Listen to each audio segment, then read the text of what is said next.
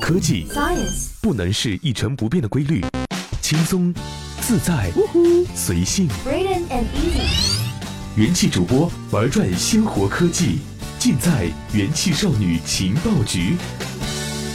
大家好，这里是用智商捍卫节操，用情商接受美貌的元气少女情报局，我是小一。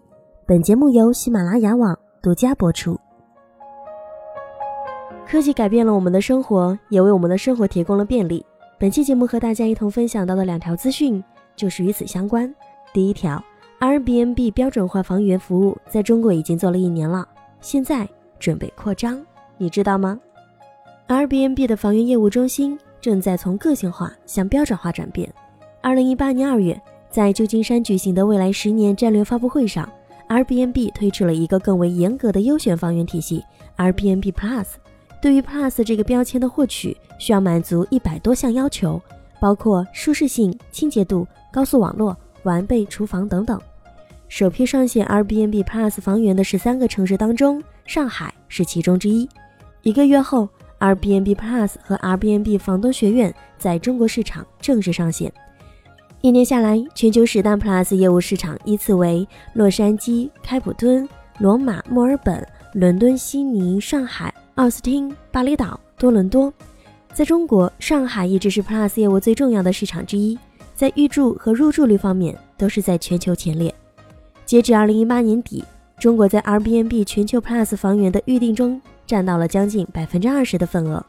在过去的一年里，Plus 在全球增长超过了百分之八百，房源数量从两千个增长到了一万五千个。截止到目前，Plus 已在全球一百六十四个城市推出。中国则有上海、北京、广州、成都、重庆、西安、武汉等十三个城市上线。负责全球 Plus 业务的 Airbnb 副总裁 Vlad Loktiv 称，二零一九年中国市场的目标将 Plus 房源拓展至三十个城市。成为 Plus 房源的好处显而易见，享有平台优先推广资源，还有专属客服、上门摄影等优先服务。用户现在一打开 Airbnb 客户端，就能看到首页的 Plus 选项。Loctive 称，每一间 Airbnb Plus 房源的房东评分平均都在四点八分以上，百分之七十五的 Plus 房东本身就是超赞房东。但是拿到 Plus 房源认证并不是容易的事情。一位上海 Airbnb 房东告诉我们，一年下来，他已经有三套 Plus 房源上线了，另有三套即将通过认证。成为 Plus 房源后，最明显的优势是流量曝光上的倾斜，从而带来了订单的增长。他是上海最早的一批 Airbnb 超赞房东之一，运营着十几套设计精美的房源。但是 Plus 需要的需求繁琐，要达到要求，仍然需要大量整改。针对 Plus 房源的清单，在这一年当中也在不断的演变。当我们拓展到更多的城市的时候，我们也会倾听一些其他城市房东对审查标准的建议。Loctive 称，对于任何一个旨在做全球生意的公司来说，中国都是不能忽视的大市场，从上海获得的经验也正在复制到 Airbnb 的全球其他市场。上海的很多 Plus 房源的设计元素非常独特，在房间布置方面有着一些个人巧思，我们觉得这些别致的构思非常值得借鉴。我们也会考虑把这些设计诀窍放到我们的审查标准当中。Lagative 介绍说，这些个人巧思。包括给房客定制带有本地特色的欢迎篮子，在冰箱里准备本地食物与饮料等等，这也是万豪等酒店集团为常旅客做的事情。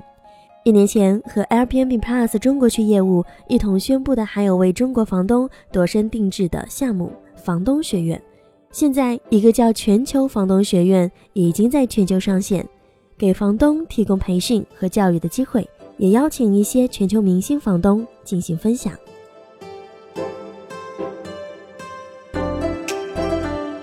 第二条情报：火星居住地 3D 打印赛有了最终入围者，NASA 公布三套户型房。马特·达蒙在火星救援当中饰演一名在火星上艰难生存的宇航员。现在，美国宇航局 NASA 希望解决在火星上长期居住的问题了。四月二号，NASA 公布了一项名为“三 D 打印居住地挑战赛”决赛入围名单。该项比赛开始于二零一四年，是 NASA 百年火星挑战赛的重要部分。NASA 邀请科研专家、工程师和大学实验室，利用 3D 打印设计火星环境下的居住地方案。比赛分阶段进行，目前处于软件建模阶段。NASA 从十支队伍当中评选出前三名的获奖者，入围最终实物模型评比。今年五月，决赛选手要按照缩小尺寸将居住建筑 3D 打印出来，决出最终的火星居住方案。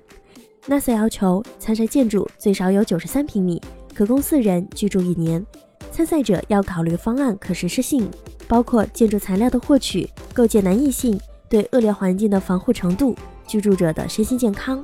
这些建筑必须完全可由 3D 打印而成，让登陆火星的宇航员可以快速搭建入住。获得第三名的方案来自康涅狄格州 Marcin Cuberter，一支由工程师和艺术家组成的队伍。方案使用了大量的正五边形和正六边形的片状单元。每片板由聚乙烯塑料制成，中间包含抗冲击纤维，增加强度，避免火星沙尘冲击和辐射。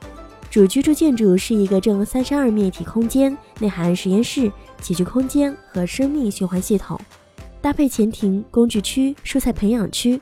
四个足球体空间秒过后通过人字形桥梁链接，构成一个小型建筑群。每种片状单元尺寸统一，便于快速搭建。成为评选获第三名奖的理由。阿肯色州的 Zoe Frus 队设计了两个外形像蒙古包的建筑，获得了第二名。采用了仿生学设计思路，融入了蛛网、铁钉甲虫。